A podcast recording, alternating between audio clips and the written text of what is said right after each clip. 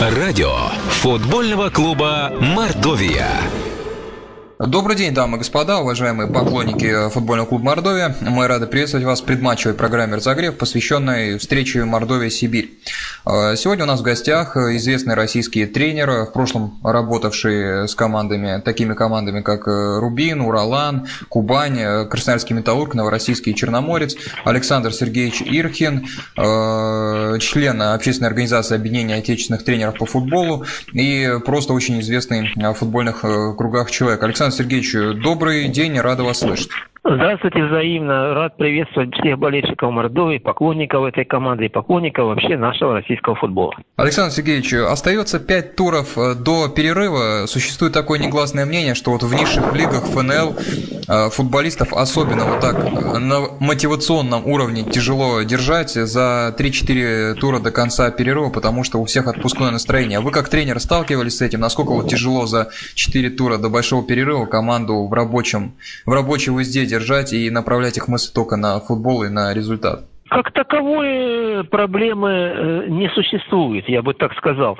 Существует проблема у команд, э, которые не решают никаких турнирных задач, перед которыми не стоит, допустим, задача повышения в классе, и которые не стоят на вылет. Вот которые где-то в середине турнирной таблицы, им не грозит вылет, но и задача вот э, выйти не стоит, выйти, я имею в виду, премьер-лигу. Поэтому вот там, да, такая проблема существует. Потому что, по большому счету, э, теряется вот значимость каждой конкретной игры, и на подсознательном уровне, конечно, где-то сидит в голове, ну какая разница, закончим мы этот э, период, этап летний-осенний там на седьмом месте или на девятом, вот подготовимся зимой и весной, тогда стрельнем и э, максимум из себя выжмем. Вот в этом плане, да, есть такая, но это буквально, ну в лучшем, вернее в худшем для футбола случае, это треть команд от, от э, состава ФНЛ. Остальные команды, они борются, и проблемы держать их в тонусе нет. Александр Сергеевич, вот э, к этому периоду, ноябрь, э, начало декабря,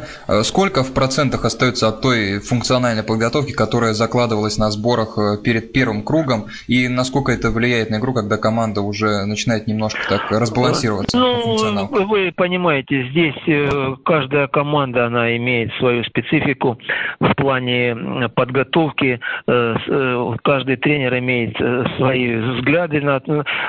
Команда должна на пике сейчас быть. Почему спад какой-то должен быть? Да, того, что заложить того много вот в этот подготовительный летний период, конечно, невозможно, потому что он очень короток, месяц-полтора где-то, и здесь что-то сделать сложно. Нужно дать игрокам отдохнуть, восстановить их после закончившегося предыдущего сезона и подготовить их к следующему. Но существуют же тренировочные межигровые циклы. Они-то даны именно как раз для того, чтобы подводить не только к каждой последующей игре, но и в целом э, э, повышать и поддерживать на нужном, я подчеркиваю это слово, на нужном уровне функциональную подготовку. Поэтому если возникают проблемы, значит были какие-то изъяны в подготовке. Да, есть какие-то факторы объективные, влияющие, это вот перелеты, задержки рейсов, смена часовых поясов, да. Но это кон- какие-то конкретные туры, допустим, команда прилетела из Хабаровска, вот, э, где-то, может быть, что-то не так было в подготовке, не уделили должного внимания восстановлению. В этот момент, может быть, перегрузили чуть-чуть. Вот это последующие одна-две игры могут быть такие, э, ну, скажем так, на утомление, на недовосстановление. А в целом э, при современном э, оборудовании, позволяя, я имею в виду медицинском, контролирующем состояние игроков, ну, информация о срочном тренировочном эффекте у тренера на столе лежит буквально через час, через полтора после окончания тренировки. Пожалуйста, планируй следующий день, следующий микроцикл. Александр Сергеевич, также считается, что вот ФНЛ, две-три команды в самом верху пытаются как-то более изобретательно в тактическом плане играть, а все команды примерно одинаковые. А, вот у вас, как у тренера, хочу спросить, насколько вообще тренеры вот команд, которые борются в середине ФНЛ, может быть, там чуть ближе к стыкам, а, посвящают э, внимание тактическим таким разбором теории, какие-то тактическим тонкостям, или установки предельно простые и разбор соперников, вот эта аналитика, видеозаписи, этому посвящается очень мало внимания? Я хочу сказать, что уровень теоретической подготовки современных тренеров, он достаточно высок, э, чтобы вот так вот стричь под одну гребенку и сказать, что внимание не уделяется. Другой вопрос, что сам подбор игроков, он не позволяет там какие-то э, сверхтонкие тактические задачи решать, потому что, ну, хотим мы этого или не хотим, но лучше они э, в премьер-лиге. Вот, поэтому э, тренер э, работает э, с, с теми футболистами, которые в его распоряжении. Это может быть и молодежь, это могут быть ветераны, которые уже, так скажем, с определенными стереотипами игровыми, в том числе и тактическими. Поэтому тренер исходит из возможностей игроков своей команды и отсюда выстраивает тактику, выстраивает на игру и так далее. А вообще вот за последние годы, Александр Сергеевич, какие команды, вот ФНЛ, вот если взять так за последние пять лет рубеж рубеж на вас произвели впечатление как на тренера с точки зрения качества игры и красоты игры? Ну, не подумайте, э, что я это говорю только лишь потому, что беседую с радио Мордовия. Ну, на самом деле, прогресс вашей команды, он совершенно очевиден. И в первую очередь э, с точки зрения результата. Если раньше команда балансировала между вторым и первым дивизионом, то она добилась права играть в премьер-лиге. Пусть там не задержалась, наверное, на это были причины объективные. И в том числе, я считаю, переход на вот эту систему осень-весна, что команда, хотим мы этого или нет, повысившая свой класс, должна обновиться достаточно мощно, на две трети, если не больше, а времени на это нет. Просмотреть, притереть, привести к единому знаменателю команду. Очень сложно. Это одна из причин, почему вот команды, э, вышедшие из ФНЛ, премьер-лигу там не задерживается. Будь э, прежняя система весна-осень, я уверен, что такого, э, такого бы э, баражирования из ФНЛ в премьер-лигу и обратно не было бы. Вот, это безусловно, вот ваша команда. Uh-huh. Вот, ну, вы вот назвали несколько лет, ну, Кубань. Кубань.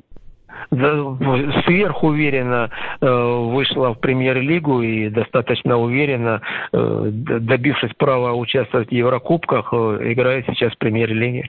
Ну, какие еще примеры нужны? Александр Сергеевич, вот вопрос, кстати, по сибирскому региону. Сегодняшний наш соперник Сибирь. Вы работали в Красноярской металлурге.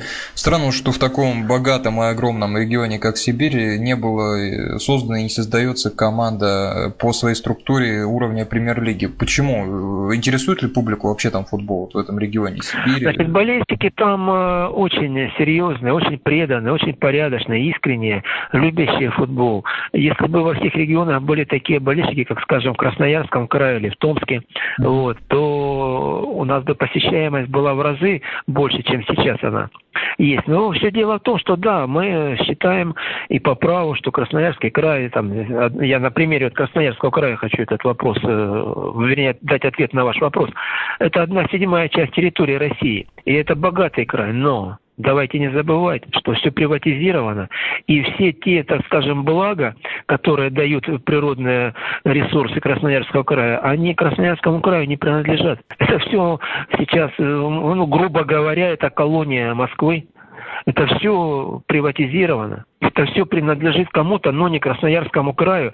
И те крохи, которые остаются в крае, попадают в бюджет края, конечно, из них что-то выкроить на футбол, на строительство стадионов, манежи и так далее. Очень сложно.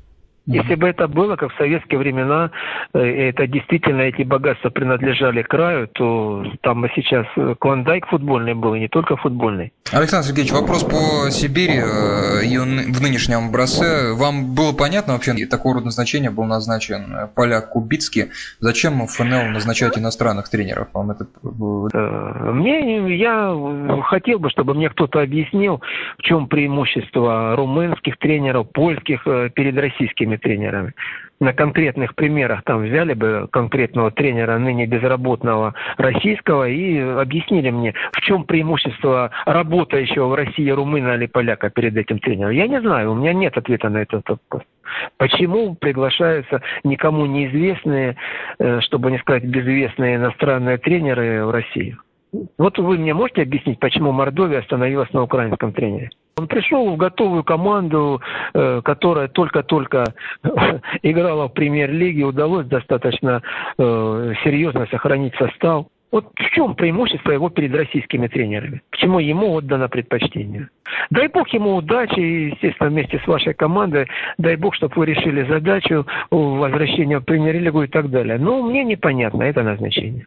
То есть я ничего конкретно не имею против Максимова. Э, абсолютно. Я говорю э, просто вот о факте. Иностранный тренер и российский. Почему иностранному тренеру отдается предпочтение? И дает результат его предшественники. Дает результат работа, проделанная до приглашения Максимова. Вот что я хотел сказать. Может сейчас Максимов даст такой результат, что за ним будет гоняться вся премьер-лига, как за тренером. Я хотел только вот это сказать, что пока это результат работы предшественников, и не только тренеров. Клубная работа, работа местных э, э, руководителей, руководителей местной, в частности, вашего бывшего президента Меркушкина. Это он, вот и все, вот что я хотел сказать. Александр Сергеевич, Мордовия пребывает в 10-матчевой беспроигрышной серии, два мяча пропущено. Э, вы по своему опыту, тренерский штаб, игроки вообще придают значение вот таким вот сериям? Как-то это психологически конечно. меняет? Расскажите. Конечно, конечно. Это, это только в плюс команде.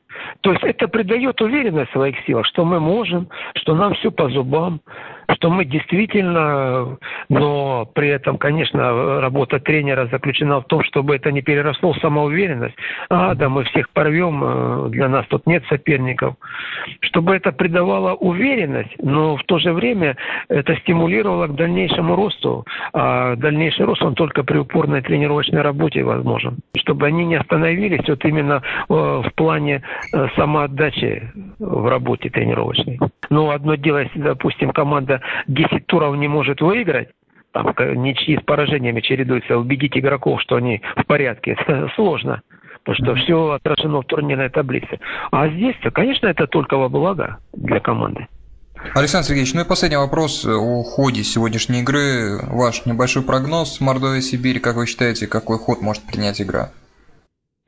Ну, э, э, здесь вот именно прогноз. То есть каких-то объективных вот у меня но знаний, что если хотите, вот э, знаний конкретики состояния дел в командах, вот, э, нет. Поэтому я просто исхожу из того, э, как до этого команды играли. Конечно, я предполагаю победу Мордовии по меньшей мере с разницей в два мяча. И от души желаю, чтобы, так сказать, мой прогноз воплотился в реалии. Что ж, большое спасибо, дамы и господа. Александр Ирхин, известный российский тренер, член объединения отечественных тренеров по футболу у нас был в гостях. Александр Сергеевич, спасибо за внимание. Удачи вам в работе. До свидания. Спасибо. До свидания. Уважаемый болельщик Александр Ирхин с нами общался. Спасибо за внимание. Наша группа ВКонтакте «Радио футбольного клуба Мордовия». Заходите в официальное сообщество, оставляйте сам свои вопросы гостям. Спасибо за внимание. До встречи перед следующими играми. Удачи Мордовии в матче с Сибирью.